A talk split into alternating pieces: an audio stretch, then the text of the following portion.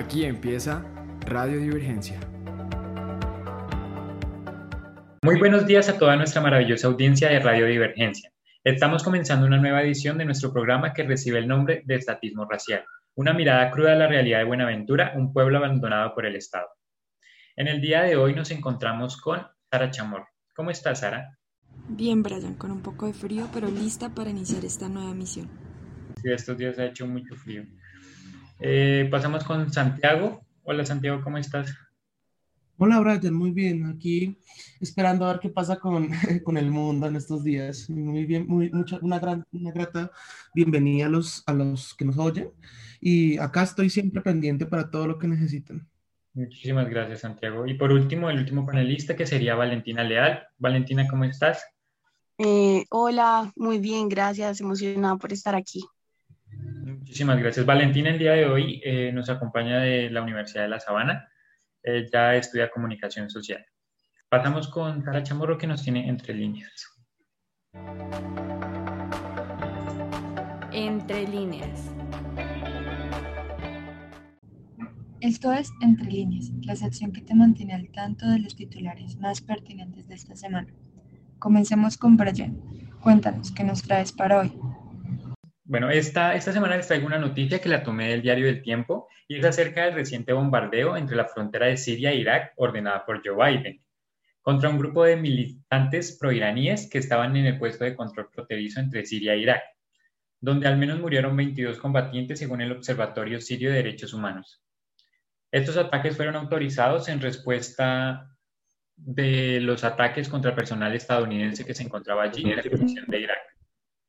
Eh, Rusia condenó los ataques a través de María Zaharova, portavoz de Exteriores, y citó, condenamos categóricamente tales acciones. Llamamos al respeto incondicional de la soberanía e integridad territorial de Siria. Ya eso, no sé si tengan alguna opinión. Pues esos atentados me parecen deplorables, o sea, y menos que en, una, en el corto periodo que lleva Biden en el poder, llegar a hacer estos ataques bélicos que, fueron organizados pues por, por, su, por su ejército y contra represalias contra grupos que estaban relativamente en paz. Sí, totalmente de acuerdo. Pues es una lástima que todavía, digamos, en pleno siglo, siglo XXI sigamos propiciando estos tipos de ataques bélicos. Eh, ahora vamos a ir con Santiago López. Cuéntanos qué nos traes para hoy. Hola, hola queridos.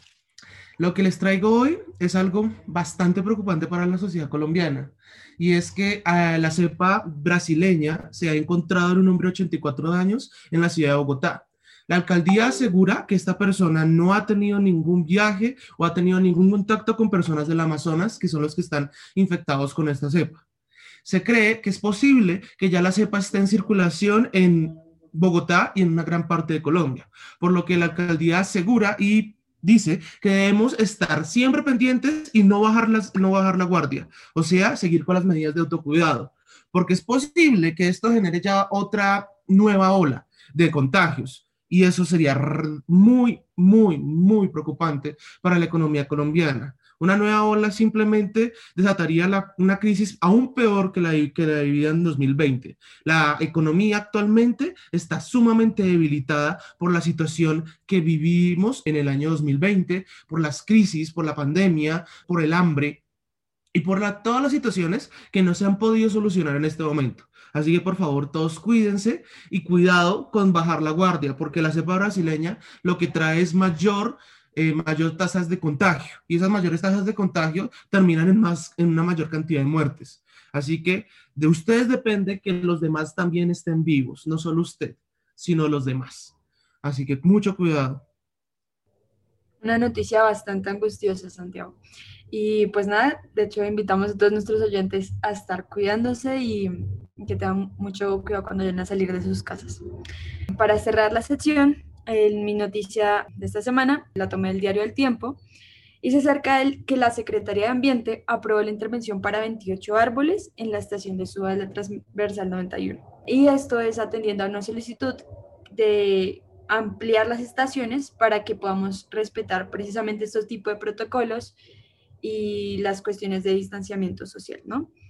De esta intervención tenemos que se delegó la tala de árboles y en algunos casos el traslado al IDU, que es el Instituto de Desarrollo Urbano, Y, y ahorita este proyecto de, de ampliación del, de las estaciones de Transmilenio va a abarcar todo el sistema troncal, del cual ya 15, 15 estaciones ya se están haciendo parte del proceso de contratación por urgencia manifiesta. Eh, no siendo más, finalizamos entre líneas y damos inicio a, a nuestra sección de debate Voces Disidentes. Voces Disidentes.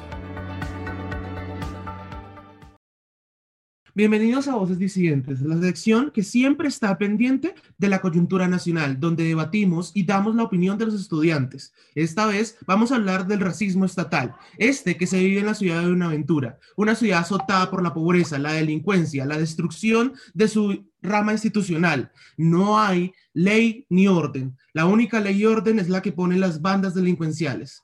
Hoy vamos a hablar de este tema tan preocupante que ha vivido Buenaventura desde sus inicios, una sociedad completamente, eh, digamos, discriminada, posiblemente ni siquiera por una consecuencia, digamos, racional del ser humano, sino por algo irracional que nos inventamos, el término la raza hacer que las personas de diferente color al que nosotros profesamos como más común se limiten a una escala social y que las apartemos de la vida urbana y de la vida, digamos, estatal y no les demos sus derechos, no se les proteja y siendo el puerto más grande del país, es algo que nos preocupa a todos. Por eso hoy traemos a colación este tema, un tema sumamente desquebrajador, un tema que puede rompernos en pedazos para entender que somos como sociedad una de las peores, al no comprender el dolor que sufren las personas en Buenaventura, al dejarlos ahí tirados como si no fueran colombianos, al no ponerles atención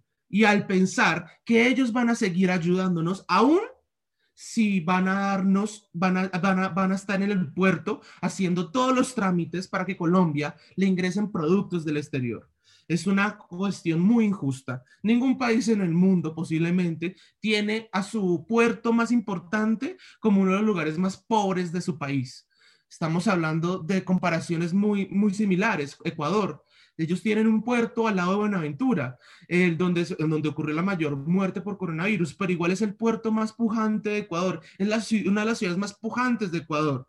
Así que no podemos ver cómo esta diferencia tan grande de una ciudad que queda kilómetros de Buenaventura, eh, pues simplemente sea mil veces mejor solo porque está en un país que no maltrata a sus ciudadanos, quitándoles el derecho a tener Estado, a tener, a tener la educación que se merecen, a tener los servicios públicos esenciales y a combatir fuertemente la pobreza y la inseguridad que trae consigo el abandono estatal.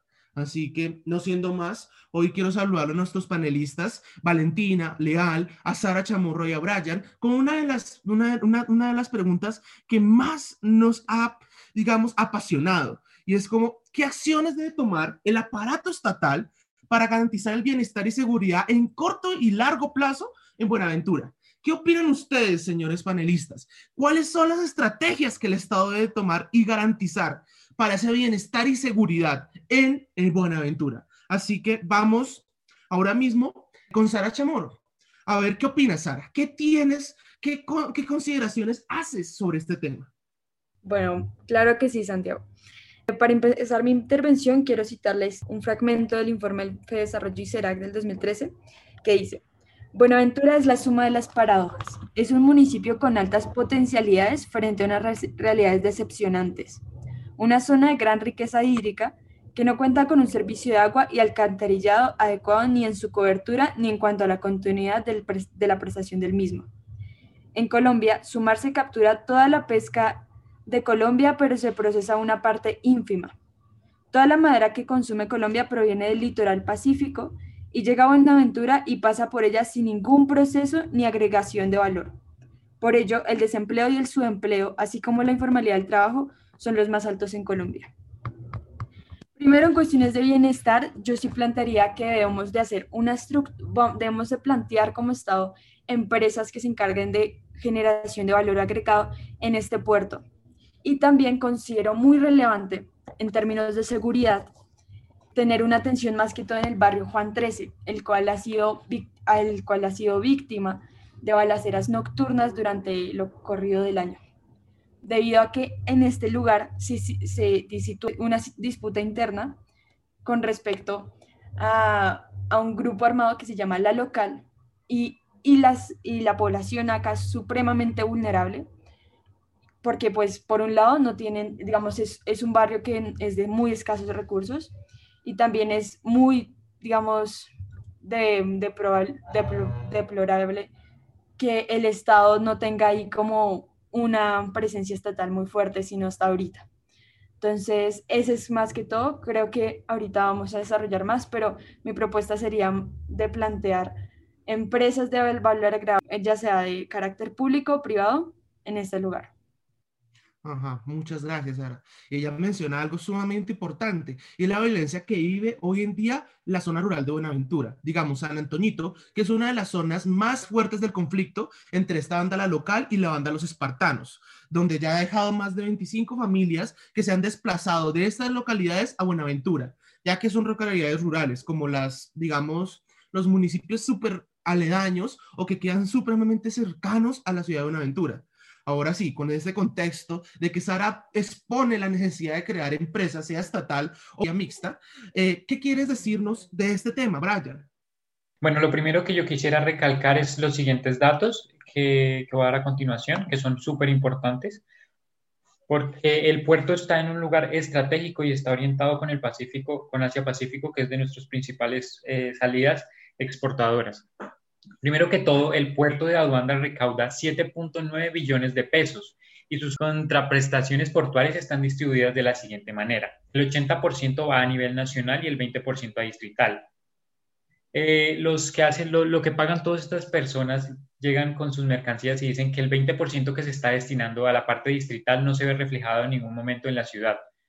Eh, también quisiera mencionar que el 80% vive en pobreza, el 80% de los ciudadanos del pueblo vive en pobreza, el 63% en desempleo, no tienen un trabajo formal. Entonces esto puede derivar a que, los, a que los jóvenes no tengan salidas laborales adecuadas, lo que los puede llevar a estas situaciones de delinquir, a trabajar con bandas criminales, con grupos al margen de la ley, porque necesitan, primero que todo, que es un derecho básico, un derecho fundamental, que es el de la vida, el de sobrevivir, el de su alimentación y por medio de estas, de estas formas es que logran ellos conseguir el pan de cada día para, para poder eh, sobrevivir y ayudar a su familia, ¿no?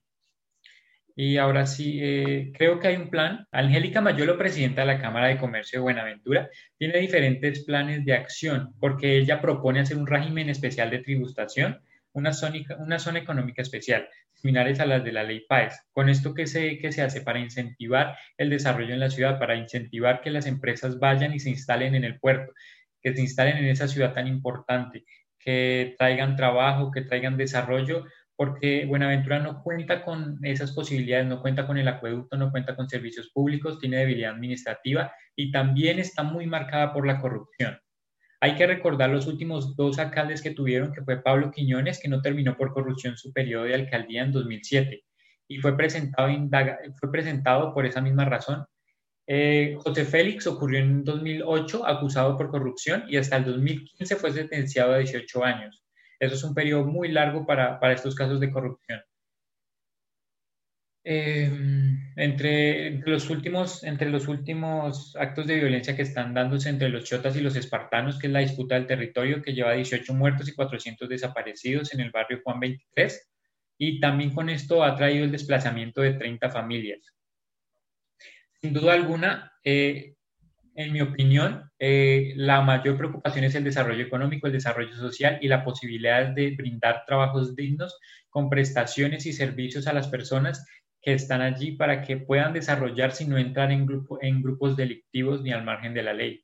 Creo que es primordial el enfatizar la educación y el crear mano de obra eh, adecuada al mercado, generar bilingüismo, generar eh, un funcionamiento adecuado en la ciudad y sobre todo en la, en la, en la función administrativa del puerto de Buenaventura, que ustedes miran el puerto y miran Buenaventura y es un, un contraste bastante fuerte lo que se puede notar de pobreza en el pueblo y lo que se puede notar en el puerto, que es, parece un puerto de, de, lo, de últimos modelos y todo.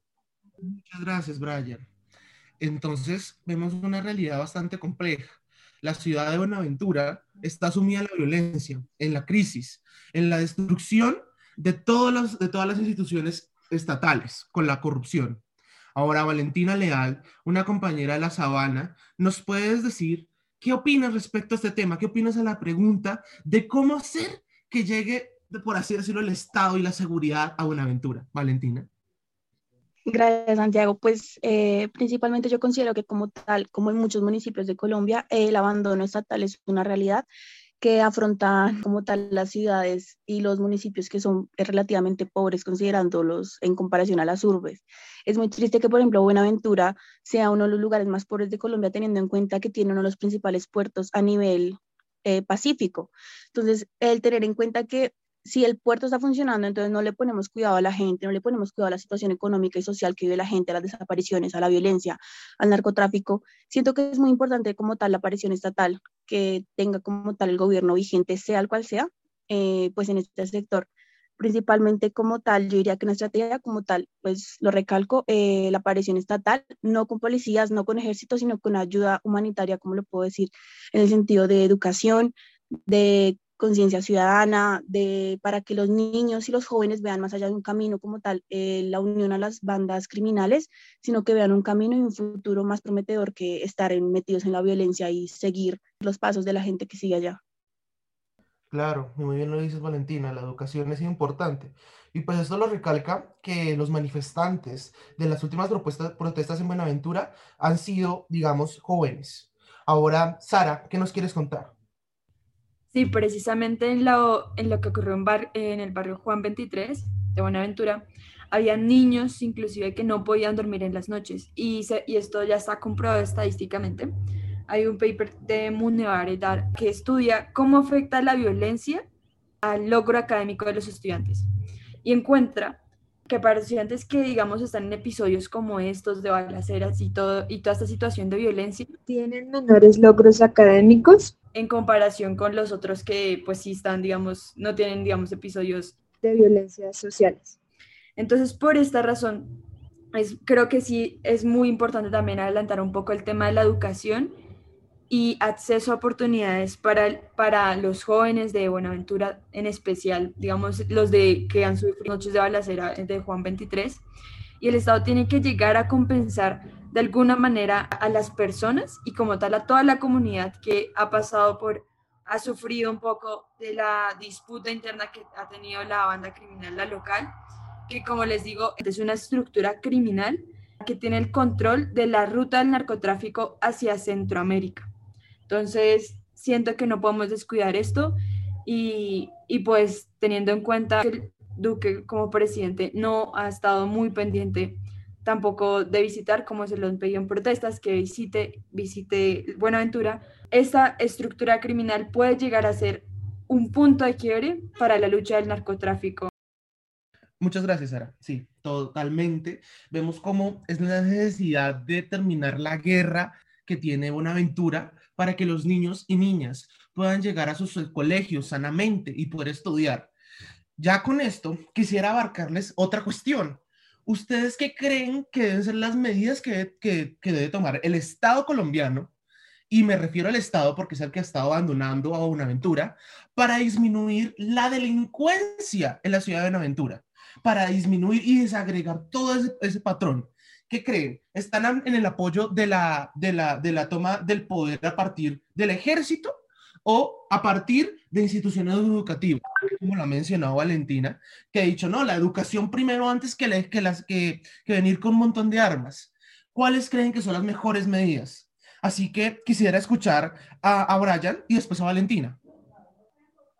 Listo, Santiago. Yo primero quisiera enfatizar en algunos planes que ha hecho el gobierno en la zona de Buenaventura eh, tales planes fue el primero que se fundó en 1994, el plan, Pacífico, que lo que quería era crear condiciones de infraestructura básica y fue un plan que no tuvo éxito.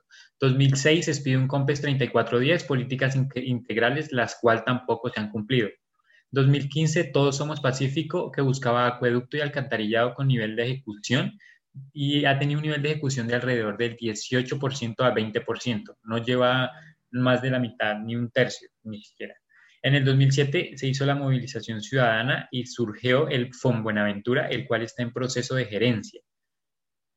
Lo que quiere lograr estos proyectos es materializarlo, pero estos proyectos no han tenido ningún éxito, pues debido a la corrupción, debido a la falta de gerencia, a la falta de liderazgo por parte del Estado dentro de la zona. Y pues primero que todo, no me parece que entrar en armas sea eh, la solución. Me parece que la solución es entrar al gobierno, entrar con políticas fiscales diferentes. Me gusta mucho el régimen especial de tributación o la zona, o la zona económica especial que sugiere Angélica Mayolo, porque esto le brindaría a Buenaventura un desarrollo económico y sería un gran potencial al tener su, unos niveles de biodiversidad muy altos que servirían para, para el desarrollo de cada uno de, de sus ciudadanos, ¿no? Entonces, primero que, que todo, no me parece que en armas y Segundo, tampoco la educación va a ser un valor factible, porque hasta que no se tengan los recursos económicos, las condiciones materiales necesarias para que una persona se pueda desarrollar en un ambiente adecuado, eh, la educación no va a ser una salida porque ¿qué gana uno dando educación a una persona que no tiene para comer ese día o darle a su familia las necesidades básicas? Me parece que se tiene que llevar eh, una inversión social importante en Buenaventura, creando empresa, creando proyectos, algunos proyectos que también se tienen son recursos de las mismas regalías, tal vez dar una porción más grande de, de, esa, de esas contraprestaciones portuarias que da y que no sea el 20, sino sea aún mayor. Eh, también los recursos de Hogar Paz y también de, eh, hay un tour Emprende que ayuda a desarrollar negocios en Buenaventura y lo que hace es eh, ayudar a estos jóvenes a crear sus empresas. También se ha dado la idea de un banco de proyectos de inversión esas son como las principales que tiene. Creo que se debe enfatizar más en el desarrollo económico, en la inversión, que en educación y en entrar en armas. Y, para, para, poder facilitar pues, la salida de estas personas y que vean que, que hay más caminos, aparte del camino de la delincuencia, de delinquir, pero por necesidad, no por gusto. Gracias un, resumen bastante amplio. Entonces dice, la educación viene después de que haya un crecimiento económico considerable para que puedan alimentarse. ¿Qué opinas, Valentina? ¿No sería mejor otro camino, otra, o, la, o sigues diciendo que la educación es esencial? No, completamente para mí la educación es esencial, como lo dice Brian. O sea, yo soy partidaria de cero armas, o sea, siento que las armas siempre van a ser como tal un camino fácil, como tal la resolución de conflictos. Pero entonces eh, es muy cierto lo que dice Brian, por ejemplo, en el sentido de que la falta de oportunidades lleva, así no lo querramos todos, lleva como tal a la delincuencia al común, porque la gente eh, por necesidad, por necesidad está robando, por necesidad está, porque necesita comer, necesita todo, porque el gobierno no da garantías en sus derechos y tampoco la gente tiene como tal eh, los suficientes recursos para poder sobrevivir. O sea, no estamos hablando de que la gente no tenga pronto para comprar un carro, sino que a veces la gente no tiene casa, la gente le están demoliendo las casas, la gente se están tomando por parte propia como tal el sustento diario de su día a día. Entonces siento que la educación es el camino principal, pero el gobierno tiene que garantizar las oportunidades porque nada sirve que un muchacho se críe, se eduque, se como que vea una visión más allá, cuando la visión está centrada en las principales ciudades del país, como principalmente en Bogotá, Medellín y hasta inclusivamente Cali. O sea, ¿de qué sirve por como tal que solo los, los jóvenes que están estudiando vean como tal un futuro en solo las ciudades principales, cuando debería ser como tal una economía y un flujo social a nivel país? No debería ser así, debería ser que todo el país tenga oportunidades para poder un crecimiento económico, social y personal. Completamente, Valentina. Pues es que es triste bastante, y más que siendo el puerto principal de Colombia, uno de los principales que recibe una cantidad enorme de productos y no tener este desarrollo es preocupante. inflige una, una causalidad en nuestra mente de posiblemente qué causaría esto. Ahora sí, Sara, darnos tu comentario respecto a si es mejor la seguridad por parte del ejército o la seguridad por parte de crear barreras para que la gente no entre en la delincuencia. Sara. Pues a mí me parece que siguen siendo cosas complementarias porque, como les digo, hay toda una estructura criminal muy, muy grande en Buenaventura que como Estado hay que atacar, pero obviamente pues tenemos que tener en cuenta la educación. Otro punto que me parece muy clave anotar es con respecto a que, bueno, podemos garantizarle, digamos, digamos entrar en políticas de educación que vamos a ver como con efectividad después ya de 10 años, pero entonces salen de, de colegio, salen súper preparados, gente súper inteligente, pero ¿a dónde se ponen a trabajar? ¿sí? Entonces, aquí hay algo muy importante que he estado pensando y yo siempre he sido partidaria de que creo muy fielmente, o sea, esta banda, digamos, toda esta parte del narcotráfico que obviamente es muy, también muy importante en Buenaventura porque como puertos es su posición estratégica para sacar droga de acá de toda Sudamérica a Centroamérica, ¿sí? Entonces, siento que por más que ustedes le pongan acá policías y seguridad, siempre vamos a tener el mismo problema de como tal estas bandas delincuenciales. Y todo esto surge de la misma premisa de que nosotros seguimos intentando luchar contra la droga, pero hay un problema eh, de raíz y es que no vamos, por más que sigamos luchando contra ella, vamos a empeorar las cosas porque se va aumentar todo este mercado que, bueno, ustedes saben, quisiéramos, digamos, legalizar la droga, eso bajaría el precio y atacaríamos de mejor manera esta estructura criminal.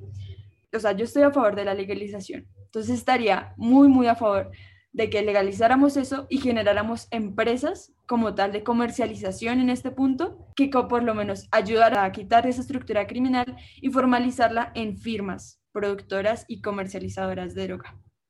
¿Qué, qué, propuesta parece un poco también, digamos, bastante arriesgada? Porque mucha gente en Colombia tiene la sensación de que la drogadicción y que todo esto es un reflejo de, digamos, de una ideología comunista, de que si uno legaliza eso, uno se va a volver socialista. Entonces, para que te lo tengamos en cuenta, esto tendrá un efecto bastante fuerte si se llegara a aprobar. Ahora sí, yo creería que Valentina Leal nos quiere contar respecto a este tema algo. Sí, Santiago, mira, como dice Sara, tiene mucha razón. Sin embargo, el gran problema, así eh, lo querramos tapar, así como dicen el sol con un dedo, es que una de las economías más oscuras del país es como tal el narcotráfico. El narcotráfico, como tal, el uso de drogas, por decirlo así, eh, de diversión, se me olvida la palabra como tal que se refiere a esto. Eso eso bajaría y caería como tal el esquema y el esquema que hay como tal frente a los narcóticos de uso recreativo.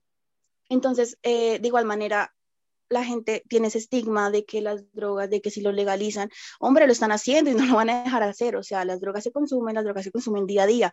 El problema es que si las legalizan, es un uso recreativo y no va a poder, o sea, y se les va a caer el aparato como el del narcotráfico. No lo van a aprobar la legalización en Colombia, porque como les digo, es un negocio que mueve la economía a diestra y siniestra en Colombia a nivel oscuro, es un nivel oscuro que supuestamente escondido, pero pues es una realidad. Las drogas es un negocio que mueve el país tristemente, lo digo con mucha tristeza, pero lo mueve. Entonces, para poder atacar como tal una pequeña banda, como tal de una aventura pequeña, entre comillas, es más allá para bajar el narcotráfico, es hacer como tal un esquema, cambiar un esquema estatal a nivel Colombia de contra las drogas, una verdadera lucha contra las drogas, porque cuando llevamos en el problema de la legalización, cuando dicen que no, que la drogadicción, que los niños, que qué van a pensar, es lo mismo como tal cuando se desmovilizaron los guerrilleros, como algunos guerrilleros se desmovilizaron, la gente decía, no, qué peligro que mis niños estudien con ellos ya lo están haciendo, están dando un paso más allá. La, droga, la, la, legalización de las drogas no significa volver a los niños drogadictos. Los niños y los jóvenes están consumiendo drogas a nivel supuestamente escondido cuando la legalización no va a pasar en Colombia, o por lo menos muy pronto no va a pasar, porque es que es un problema que mueve el país, tristemente, pero mueve el país. tienes algunos, algunos argumentos bastante fuertes, Valentina, y, y quieres seguir ahondándolos con Brian. ¿Qué opinas, Brian? Bueno, Valentina, yo, te apoyo, yo también busco, o sea, también pienso que el hecho de ocultar esa parte de las drogas en Colombia, pues no es un hecho. Yo opino, o sea, y a mí me gustaría que se legalizaran las drogas en, de uso recreativo, ya que con esto se podrían sacar eh, una, un, un gran proceso de inversión, grandes salidas económicas a través de impuestos, de regalías que se podían vincular hacia el país directamente, para, por ejemplo, dar a proyectos de ley, con eso se podría generar un desarrollo en Buenaventura, con esas, con esas ganancias que generaría eh, la legalización de esas drogas. Sin duda alguna, eh, la legalización de las drogas también traería consecuencias a nivel interno de algunos políticos, personas del poder que no quieren que estas drogas se legalicen, porque todos sabemos que la corrupción y todo eso está dentro del país.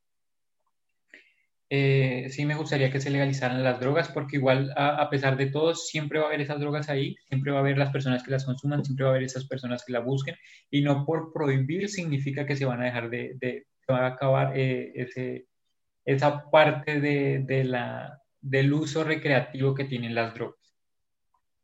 Segundo que todo, eh, en 2005 se, se, entregó esa zona, el, el, bloque Calima, y ahí quedó para que el Estado entrara, pero el Estado no quiso entrar eh, a hacerse cargo de lo que dejaba el bloque Calima, entonces quedaron esos huecos y fueron ocupados por las disidencias, por las disidencias, por diferentes bandas criminales que se adueñaron del puerto, porque es un puerto estratégico, es un puerto que, que brinda con todo el Asia, el Asia Pacífico, que vincula también puede vincular con Europa, con, con estos países. Entonces, por ahí es una muy buena salida de exportación de drogas y etcétera.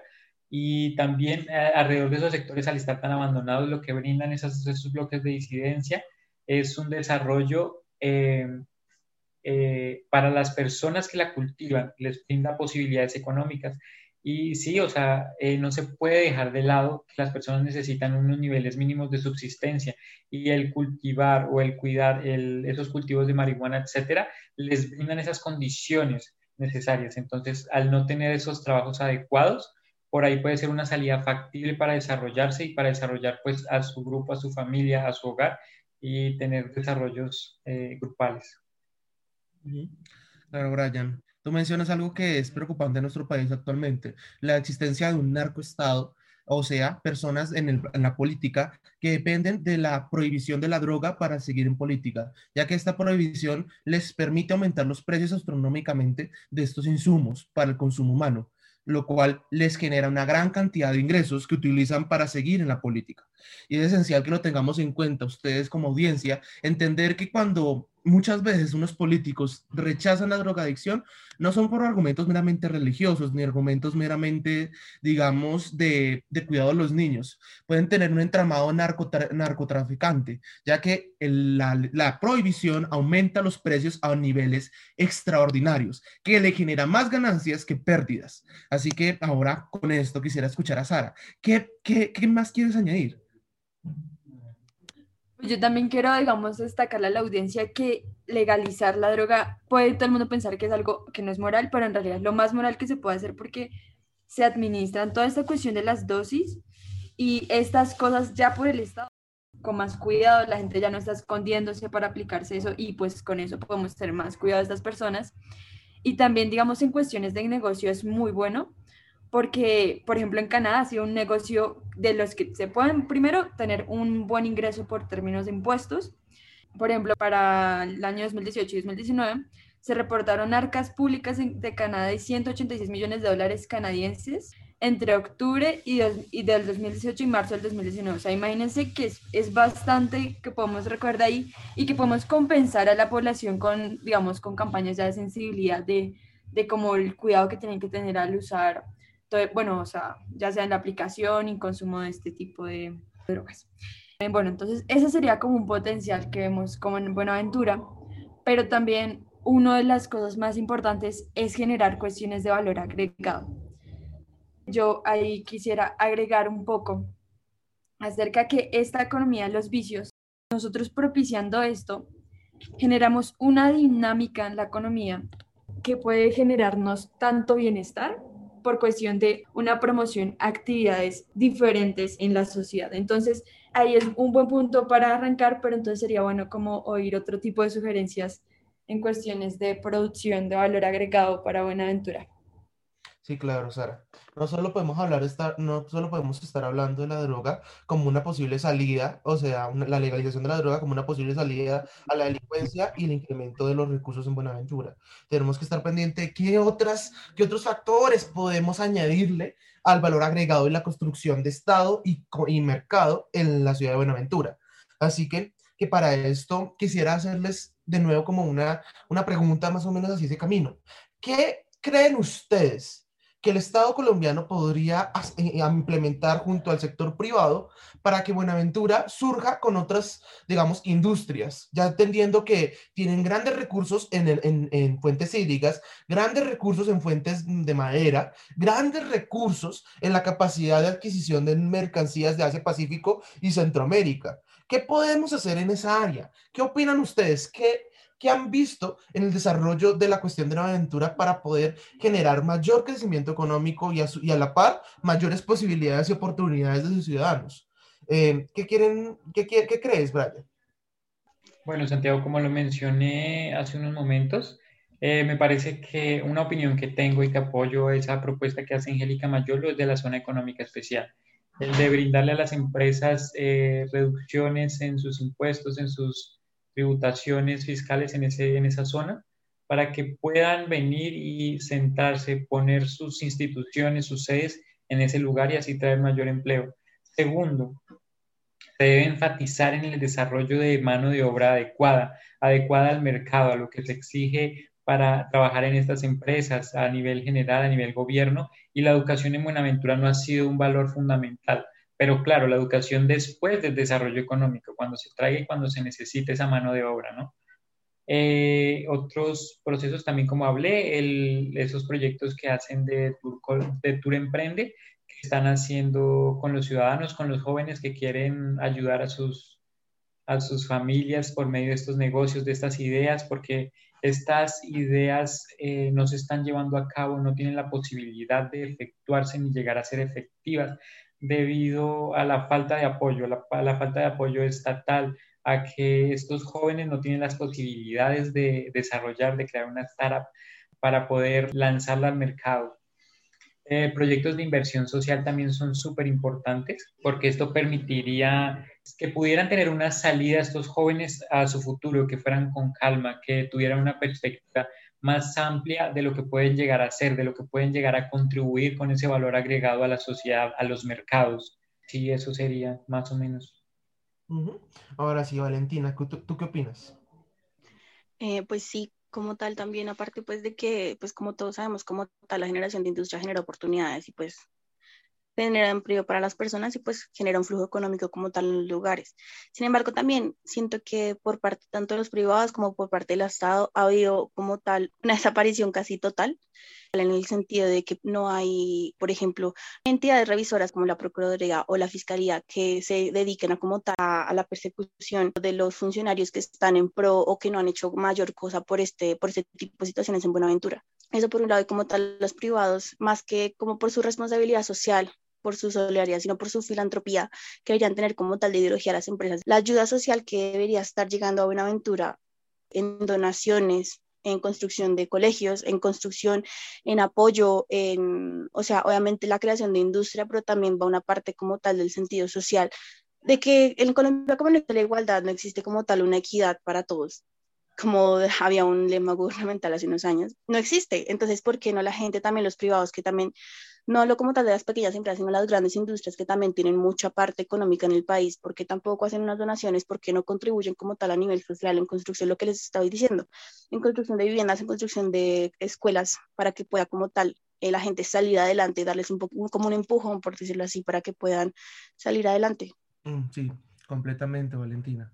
Y, y vamos a ver, quisiera como darles una mención de algo sumamente importante. Ya para ir cerrando esta sección, les quiero hacer como una última pregunta y es más que todo centrada en la palabra o en el título de nuestra misión del día de hoy, y es el racismo estatal.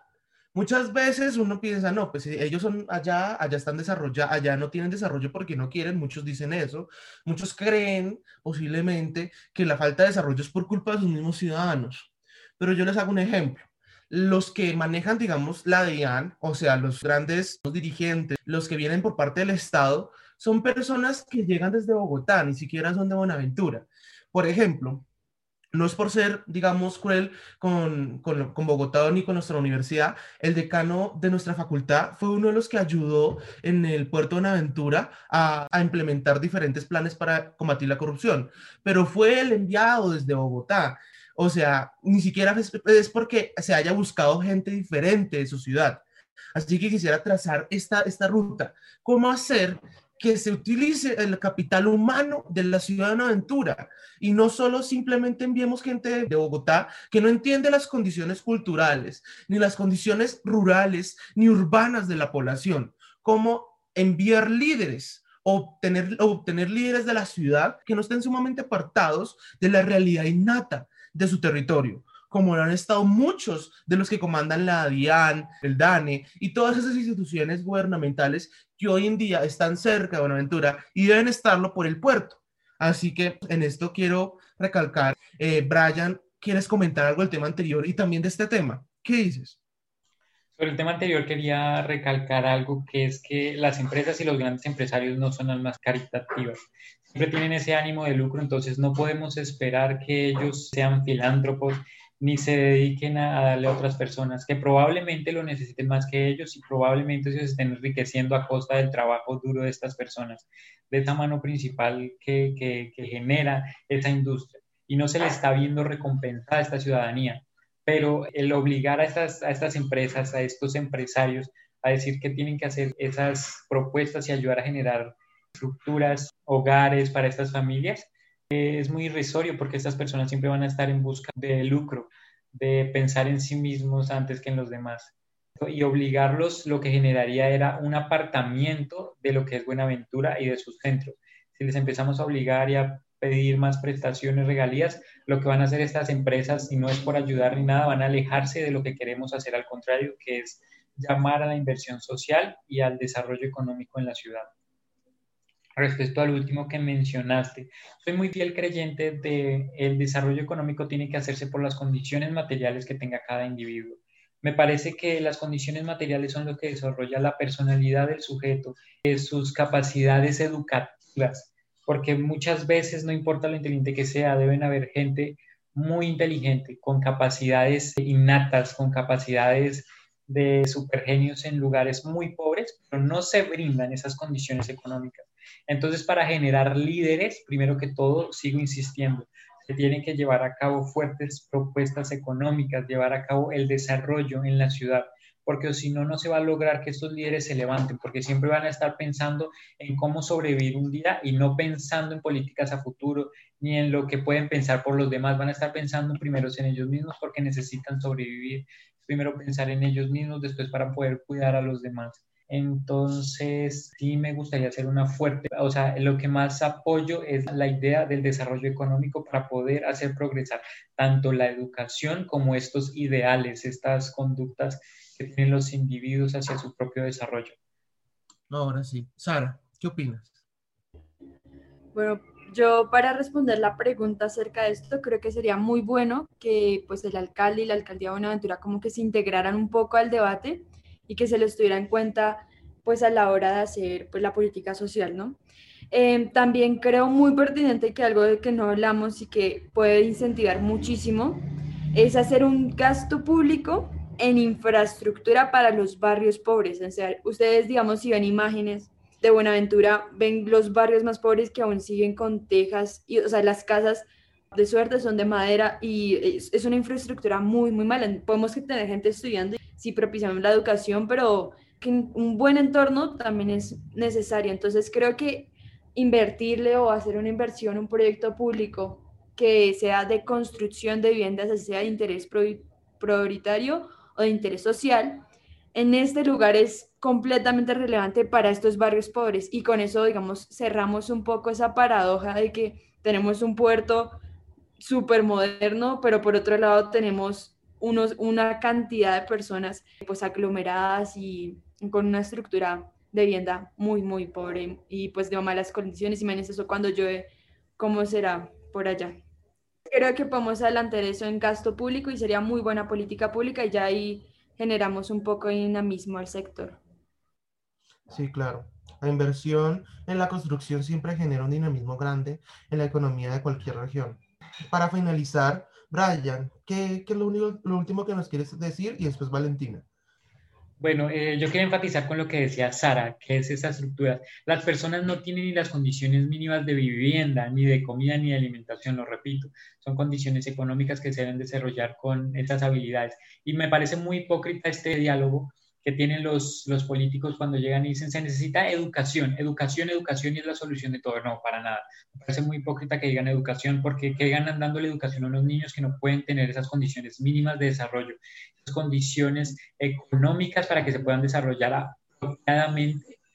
Y la educación no va a generar esa solución porque no van a tener dónde trabajar a largo plazo, ejerciendo lo que ellos estudiaron.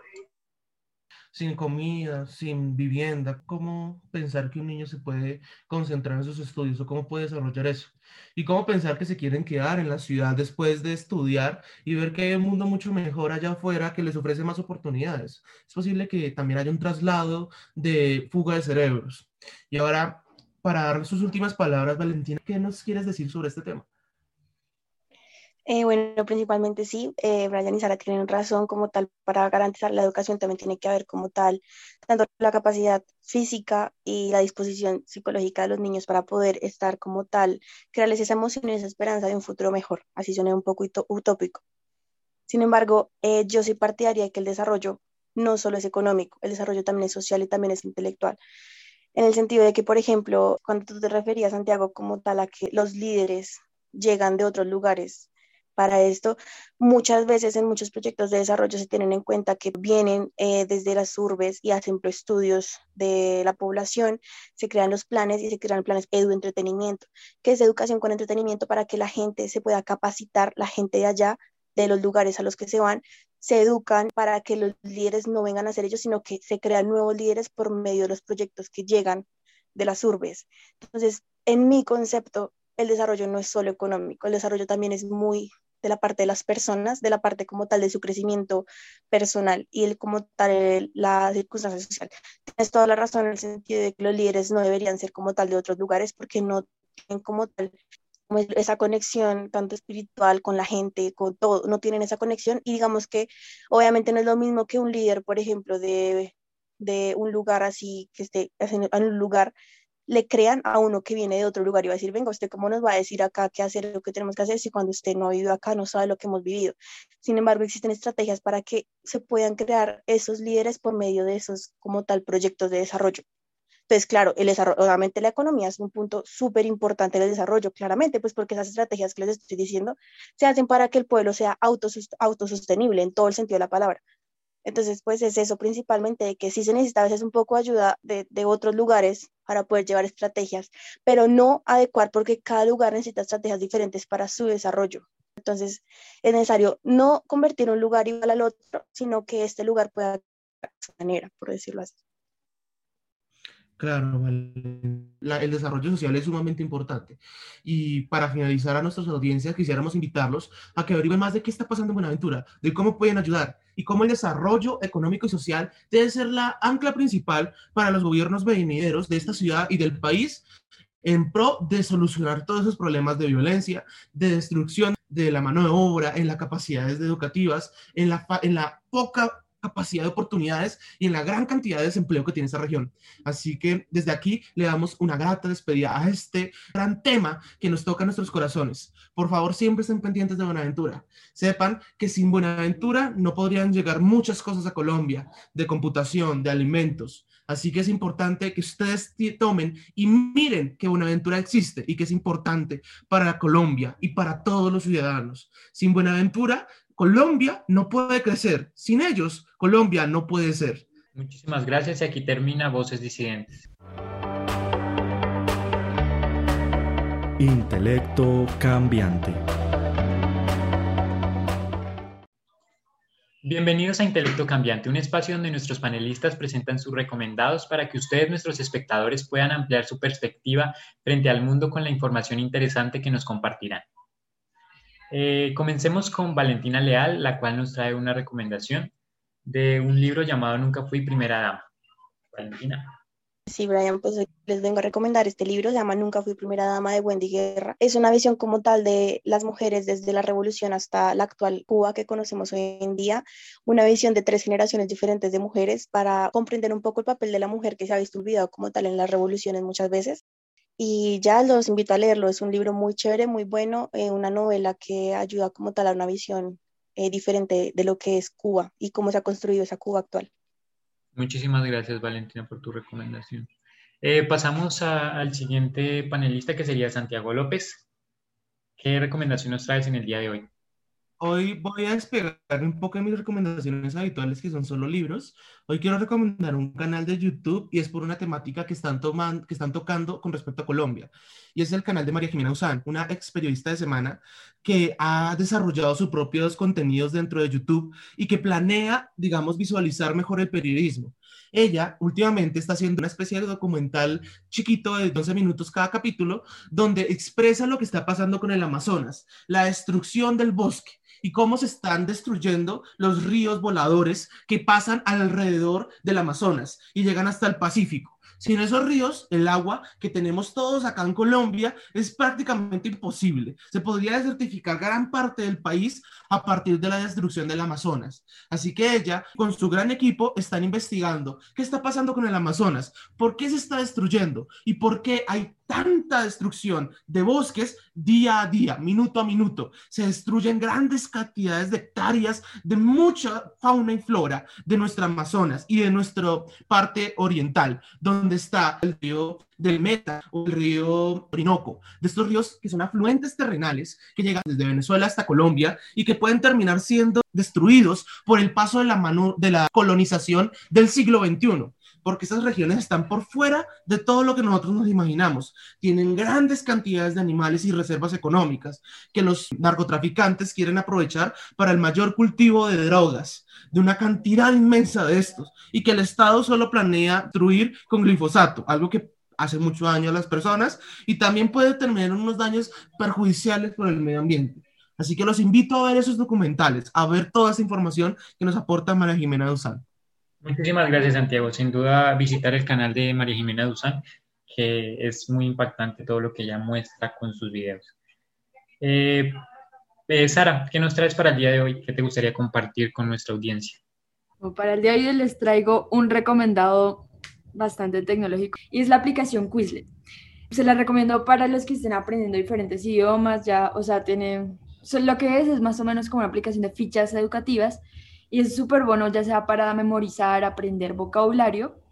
En el aspecto, digamos, yo siempre he sido partidaria de que los que están aprendiendo vocabulario no aprendan como traductor, sino que aprendan a través de imágenes. O sea, digamos, si están viendo un, un, vaso, entonces ahí les muestra como la imagen del vaso, o sea, asociar tanto la palabra con la imagen. Entonces, por esta razón, esta aplicación es buenísima para que la descarguen para memorizar ya sea vocabulario en inglés, en francés y hay diferentes idiomas también. Em, ya, muchísimas gracias, Sara, por tu recomendación. La tendremos muy en cuenta pues espero que les sirva a todos ustedes. Eh, por último, va mi recomendación. Mi recomendación es una serie que está en Netflix y me pareció muy, muy buena. O sea, me encantaría que la pudieran ver todos ustedes. Se llama My Nine Gospel, Evangelio Medianoche. Es sacado del podcast, eh, del podcast de Donald Trussell que se llama Family Wars eh, él lo que se encarga es de hacer estos podcasts con personas que han pasado por escenarios de, muerte, que han pasado por escenarios de tragedia, también de felicidad. Entonces lo que muestran en esta serie a través de las caricaturas que están llevadas a cabo por Paddington Ward, que es el, el, que dibujó, el que hizo estas caricaturas de Hora de Aventura. Entonces a través de esto pues nos muestran como a la misma vez que nos muestran en el audio sacado directamente del podcast y de la imagen que se presenta en nuestras pantallas, como diferentes easter que podemos resolver y que son muy importantes en el desarrollo de, las personas. Me parece muy interesante que, lo vieran, que lo escucharan, porque tratan temas muy importantes como la muerte, como el amor, como eh, qué es el, el, perder un ser querido, eh, etcétera. Me parece muy, muy interesante. También tratan sobre, eh, especiales sobre la droga, y lo hacen de manera muy didáctica a través de caricaturas que lo puedes ver y observar. O sea, es un medio audiovisual increíble y pues está en Netflix, entonces espero que, que lo aprovechen. Aquí termina nuestra emisión 67 de Radio Divergencia. Muchas gracias por escucharnos. Los esperamos en la próxima emisión. Esto fue Radio Divergencia.